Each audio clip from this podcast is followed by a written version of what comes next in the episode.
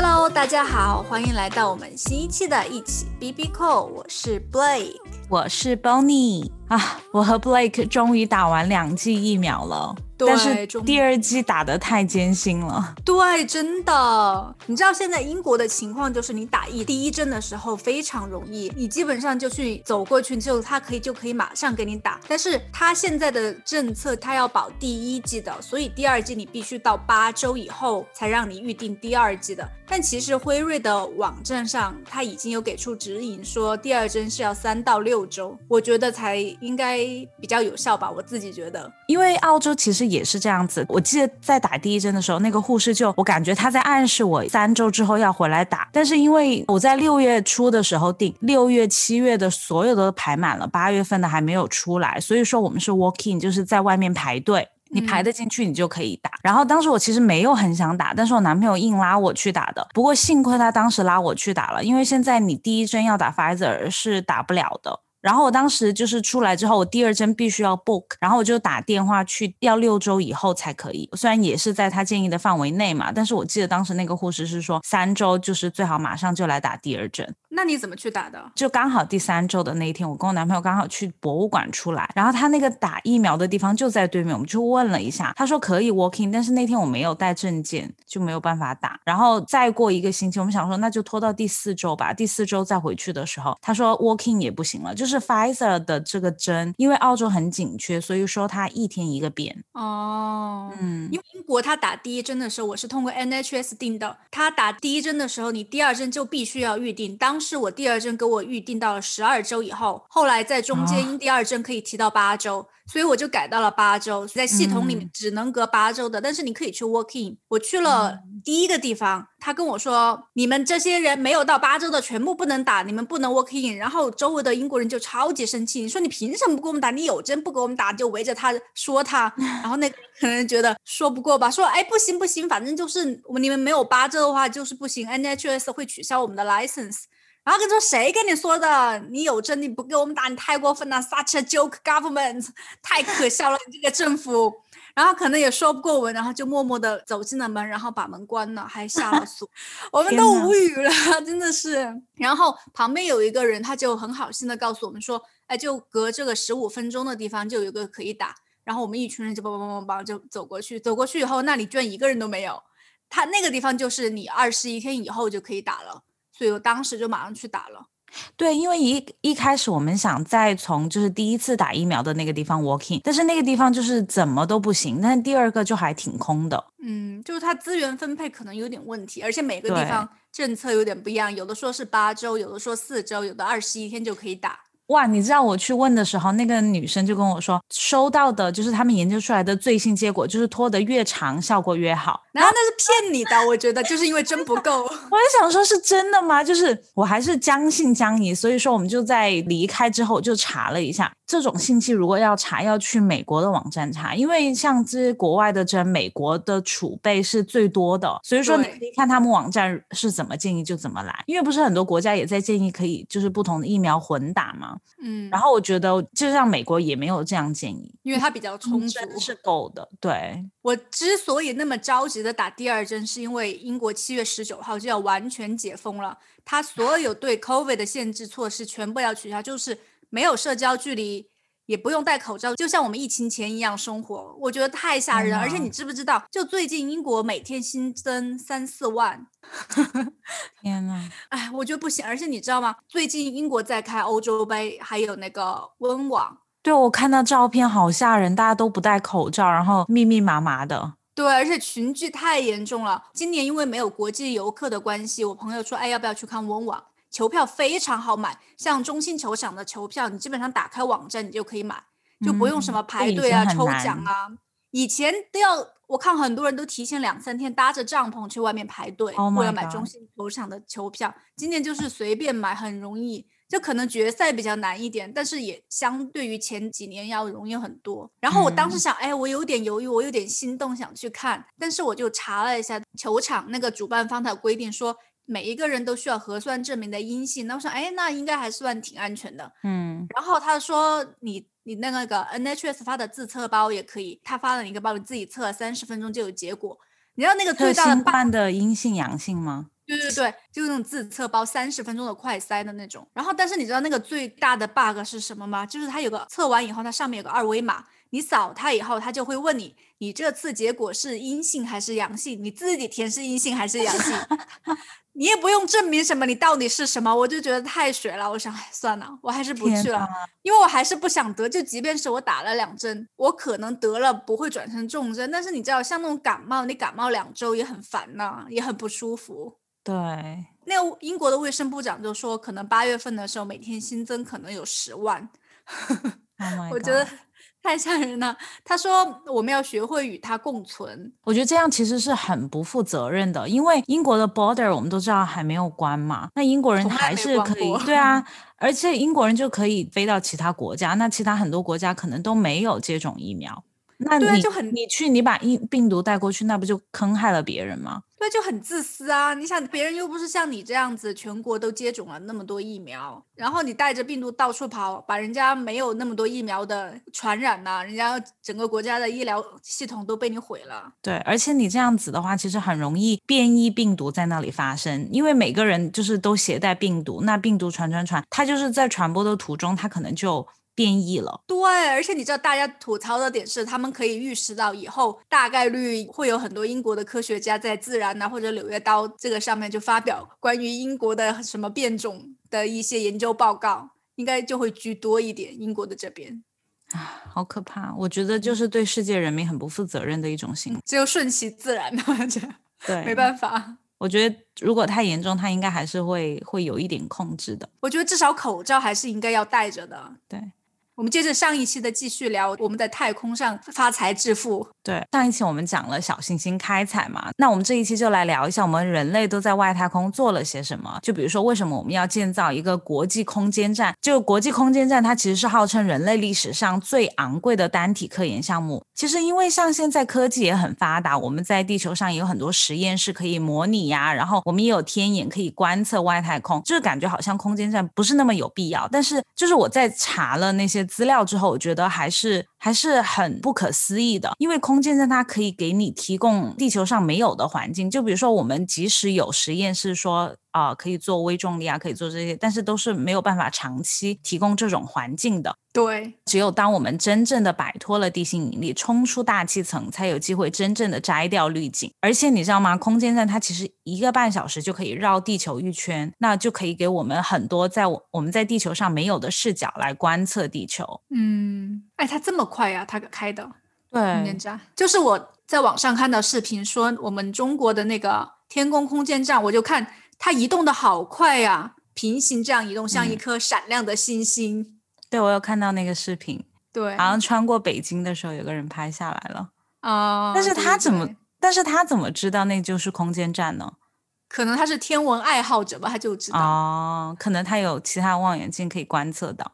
他应该就是手机拍的，我看他就是用手机拍的，很明显。嗯，而且他移动的那么快的一个亮的，应该就是空间站。你不说他空间站？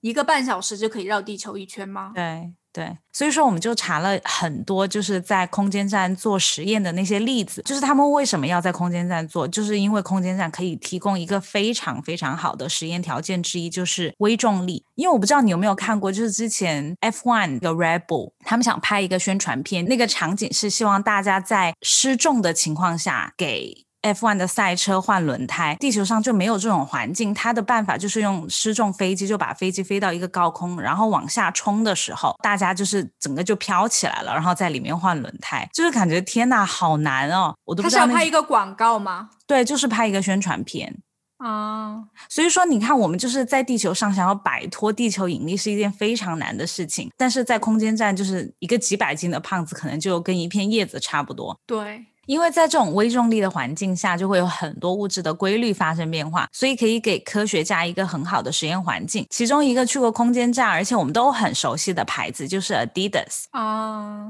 嗯，Adidas 它就是在一九年就与 ISS 之前不是之前，它还在上面飘着，就是现在的国际空间站，他们就宣布建立了长期的合作关系，就把 Boost 材料送去太空研究。那个 Boost 就是你知道我们鞋底的那个看起来。坑坑洼洼的那个泡沫，就是那个东西哦，嗯，因为阿迪鞋垫是那个气垫，是不是就是？对，因为那个呢是阿迪花了差不多两年的时间来研发的一种材料，它就是利用那种。特别研制的固体颗粒材料，通过膨胀后转化成的能量胶囊，来达到一个很优秀的避震的效果，让你既可以觉得那个鞋垫很柔软，然后又让你的足底有足够的支持。总而言之，就是一个让阿迪非常引以为傲的创新技术，而且他想把它继续发扬光大。所以呢。他们就想把这个材料送到国际空间站去做实验，就是在一个失重的情况下观察它的 boost 的那些颗粒注入到一个一个瓶子里吧，然后期间那些颗粒的运动，然后怎么怎么相互作用啊，这些总之就是一顿操作，包括他们最终的位置啊什么的，就会被高速的摄像机拍摄下来，再带回地球一起进一步的研究。反正也不知道这是噱头还是什么，但是你也不知道最后可能就真的研究出什么。什么零重力的跑鞋？对，穿那些运动员可能穿上以后就会像飞一般的跑起来。对，这些就留给我们想象，也留给他们来想象。所以，空间站就是给这些企业提供一个很好的平台。那其实我刚才说的 ISS 就是我们中国发射空间站上去之前唯一的一个由美俄主导的空间站。虽然我们之前那个没有机会参与它的发展，但是通过科学家的研究，我们现在也有了自己的空间站，而且可以在国际空间站退休之后，给各个国家的那些科学家继续提供支持。所以我觉得真的是一件很值得骄傲的事情。对，因为像我们之前向国际空间站也申请了很多项目，全部被美国否了。在二零一一年的时候，他们那个好像是直接通过了法律，就明文禁止中国上国际空间站，所以我们只好自己发射一个自己上去。现在的天宫空间站的话，上面的所有操作还有所有的那些东西，全部都是中文的。就像欧洲的宇航局，他已经跟中国达成协议了，以后他们也要送。欧洲的宇航员上我们中国的空间站，所以那些其他国家的宇航员都已经开始。学中文了，哎，我不知道你有没有发现，就是其实身边的人真的会对中文的学习感兴趣。那天我有个同事突然问我在淘宝上怎么买东西，然后说你怎么会在淘宝上买？他就跟客服，因为就是可能机器翻译还是很多东西不准确，他就让我帮忙，然后就在帮他弄弄弄弄弄，然后他就感叹他说一定要，因为他是外国人嘛，他说他一定要送他女儿去学中文，至少他以后逛街什么的很方便。所以说，真的只有我们这些产业发展起来了，然后。就是才会推动周围的那些，让大家去了解我们的文化啊，接受我们的文化。其实是的，我跟你讲，就是中国人就是购买力很强嘛，基本上所有的牌子的那些 sales 多多少少都会一两句中文，什么你好啊，谢谢啊，嗯，新年快乐呀之类的。嗯，其实，在国际空间站上还有很多。很有意义的实验，我觉得，因为就像，就有一家美国的三 D 打印公司叫 TechShoot，它现在就和国际空间站合作，在做实验，来打印我们人体的器官。它有一个叫 BBF Biofraction Facility 的三 D 打印设备，来准备打印人体的心脏。哦，你知道现在等待心脏移植的人本来就很多嘛，因为你知道要移植心脏，你得等愿意捐赠的人过世了以后，你才可以有一个心脏，就很多人可能都等不及就不行了。就如果这项技术能成功的话，就真的可以造福很多人。但是，然后它的难点就是三 D 打印技术现在可以打印耳朵呀、鼻子这样的活组织，但是像比较复杂的系统，比如说人体的器官就是很难，因为他们有很复杂的血管系统。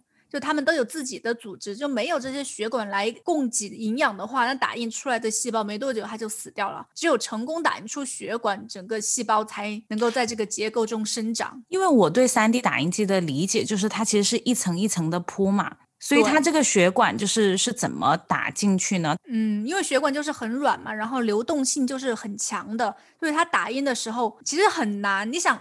你修房子的时候肯定要用那种很坚硬、很很能承重的材料嘛，那种承重的。但是我们血管是很软的，在地球上就试着用那种很软绵或者是流动性强的生物原材料打印的时候，血管本身的特性就是软，就像打印水一样。你这样一层一层的打印上去，打印上去，因为你水的特性本来是软，流动性强，它一下就对，一下就瘫了，因为它有地心引力的关系。所以他们在想打印器官的这个实验就放到外太空去做。嗯，很聪明哎，就他们就是飘在那里，然后你再怎么怎么把他们组织在一起。对，但因为你知道，在太空的微重力自然环境中应用这样就是同样的原材料这样打印的话，它就整个结构就可以维持原来的样子，它就不会瘫下去，因为它没有重力的影响嘛。但是除了这个血管的问题，还面临着的一个问题就是，你打印出来以后怎么完好的保存，然后送回地球，功能还没有丧失，所以这条路还是任重而道远。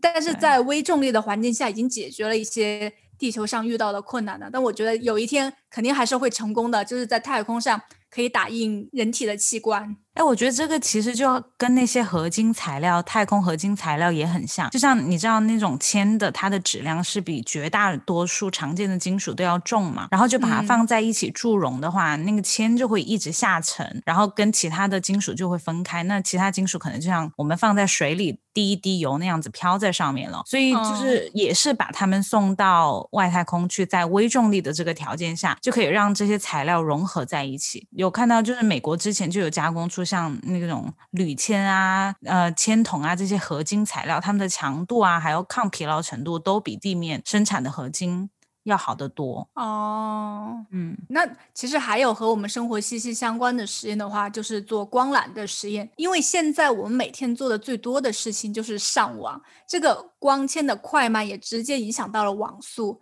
那网速的快慢也影响到了我们的心情。对，打游戏被干扰了，卡了。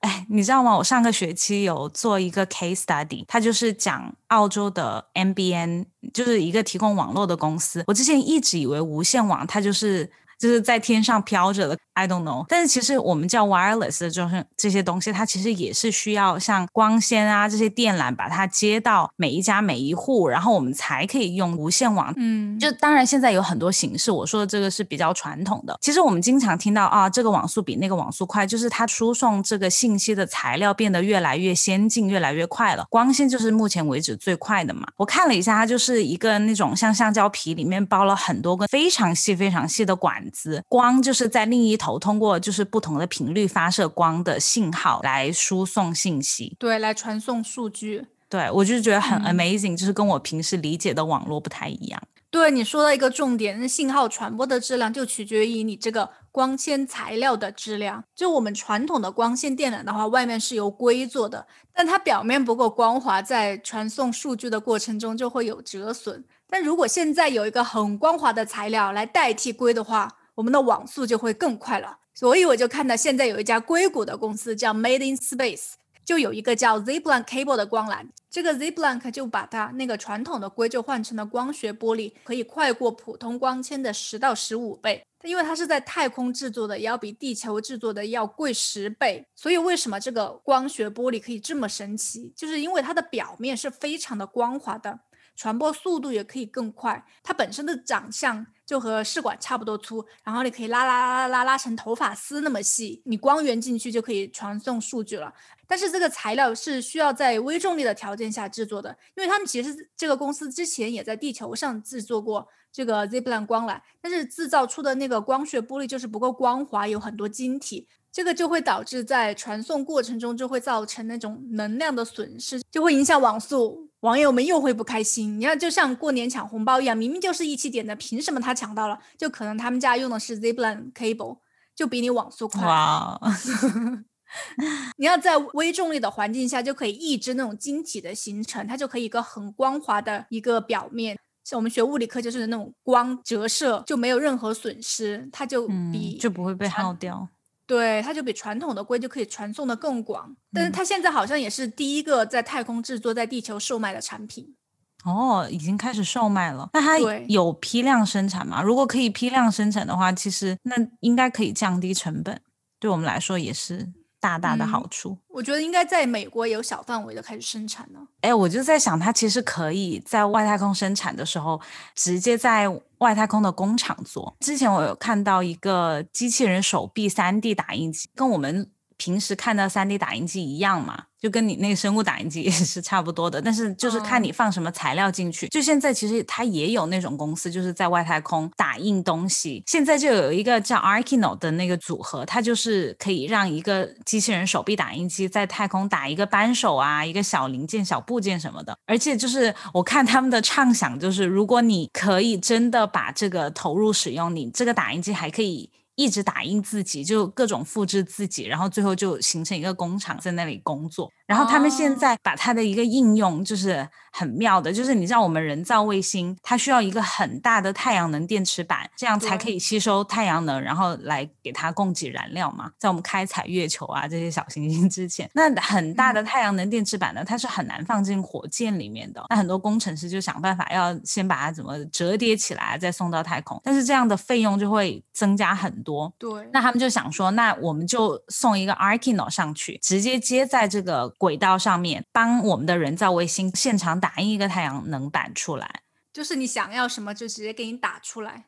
对，所以如果它可以这样打印出来的话，我们送上去的成本就低很多。你知道人造卫星的功能一般就是给我们提供地球的数据啊，可以拍照啊，拍摄地球表面啊，提供通讯服务啊，还有导航啊，GPS 啊，北斗这些。其实我们。的生活已经离不开了。对，然后像过去人造卫星，它是被放在距离地球很远的地方，离我们差不多中间可以放三个地球那么远。那因为它很远，所以它信号覆盖的范围就很广了。其实发射很少量的人造卫星，就可以满足我们的需求。但是有一个坏处就是信号它需要穿越很远的距离嘛。你看我们地球上就已经二 G 到五 G 的速度了，那肯定大家对速度的要求也越来越高。于是他们就想到一个办法，把人造卫星。放到近地轨道，这也是为什么我们需要越来越多的人造卫星在外面，然后 Arkino 就可以发挥出很大的作用。然后因为就放在近地轨道的话，就可以缩短信号的延迟，然后来造福我们，比如说玩游戏的朋友。虽然我不玩游戏。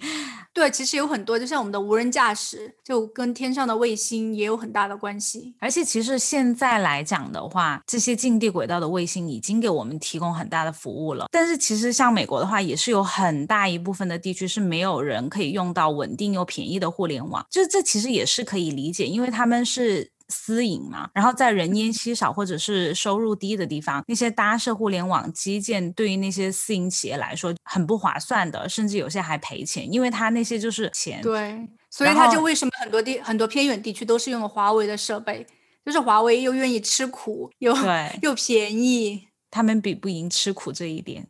就只好赶 赶华为走。你知道，像那种光是一公里的电缆就要花两万美金左右，那还有包括其他的维护费用啊这些。所以呢，就 Elon Musk 的 Starlink，它就是其实已经在提供给大家网络的服务。像山里的居民，他花四九九就可以买一个信号接收器。我看了一下，长得跟锅盖差不多吧。然后每个月再付九十九刀，那就可以享受跟城市的网速差不多的 level 了。但是如果你在当地用那些就是可能搭了很少基建的互联网公司的话，你可能网速就会非常的慢。然后我也看了一下那个 Starlink 的计划，也是很 ambitious。他们就计划在二零二四年之前就要发射四千四百多个人造卫星。然后他，你知道他们终极目标是多少吗？要发四点二万颗来覆盖全球。天上天密密麻麻的，全部都是那些卫星。对，我就在想，会不会这样子啊？我们以后一抬头，全是假星星，把我围起来。但其实我们中国已经有也有这样的公司，让雷军小米的那个创始人，他就投资了一个叫银河航天 （Galaxy Space），他已经开始发射低轨道的五 G 卫星了。然后他们在江苏有自己的超级工厂，他就是那个 Elon Musk 的那个 Starlink 的最大竞争对手。他之前不是也成功发射以后，他顺便把自己的小米十也送上去了吗？他一直号称自己的那个有一亿像素嘛相机，当时上去了以后就拍了一个地球的照片，然后发到微博上，就告诉大家，哎，我们的小米也上天了。这个营销做的不错。对，你看，就是商业的都已经那么多，国家级的那些发射肯定也是。嗯，对，就是你知道最早的人造卫星，它很大，就差不多跟一个公共汽车那么大。那现在的话，像一个 CubeSat，就最小的大小，就是你可以都可以放在手掌上。哦，现在就是东西越做越小。以前可能你要花上亿的资金才可以做一个人造卫星，现在如果你家里有一辆不用的小轿车，你把它卖了。那个钱都可以就够了，发一个可以去买一个，对，发一个卫星上去。嗯哼所以就是因为这些原因，人造卫星的需求量也是猛增。嗯，然后这样也带动了就是火箭发射的行业啊，等等等等。那也有很多企业也开始研究火箭发射来分这块蛋糕。而且我有看到一个很有趣的一点，就我们想象火箭发射就是一个很精准的东西。我不知道，可能我思想还停留在很过去。但是现在的话，他们有那种，我可能我这个火箭发发射公司，我帮 Starlink 发射一个人造卫星去轨道上面，然后同时我再帮其他的卫人造卫星公司发两个，他们就是不是主要的乘客。顺带的乘客，然后我把它发到 Starlink 想去的轨道，剩下那两个乘客我也把它放出去，他们就自己看自己能不能通过他自身的力量把他们自己推到他们想去的轨道，但这个失败率就很高。我都没想到要付钱吗？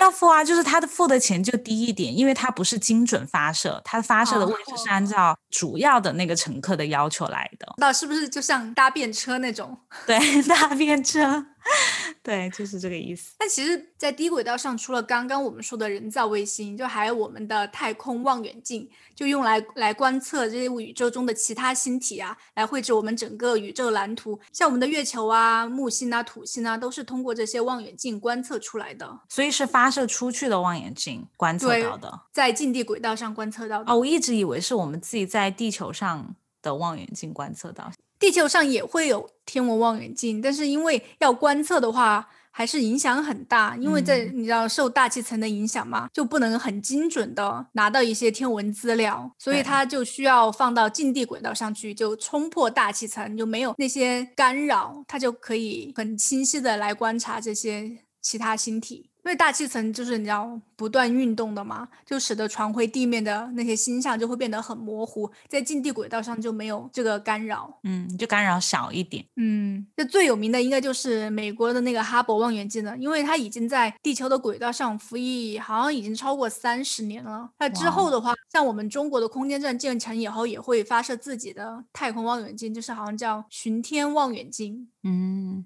哎，你看过那个《极限挑战》有一集，他们就是从开普勒星回来的，你有没有印象？就是那那几只狗把他们绑架的那一个吗？对，然后他们就回到地球，开始寻找失踪的伙伴。哦，嗯嗯嗯，对，就是那个他们从开普勒星四五二 b 回来的那个开普勒星四五二 b，就是它可以被称为地球的表哥，因为它实在是跟地球太像了。它的公转周期是三百八十五天，它只比地球多二十天，然后半径呢也只比地球大百分之五十，温度也稍微比地球暖一点，而且。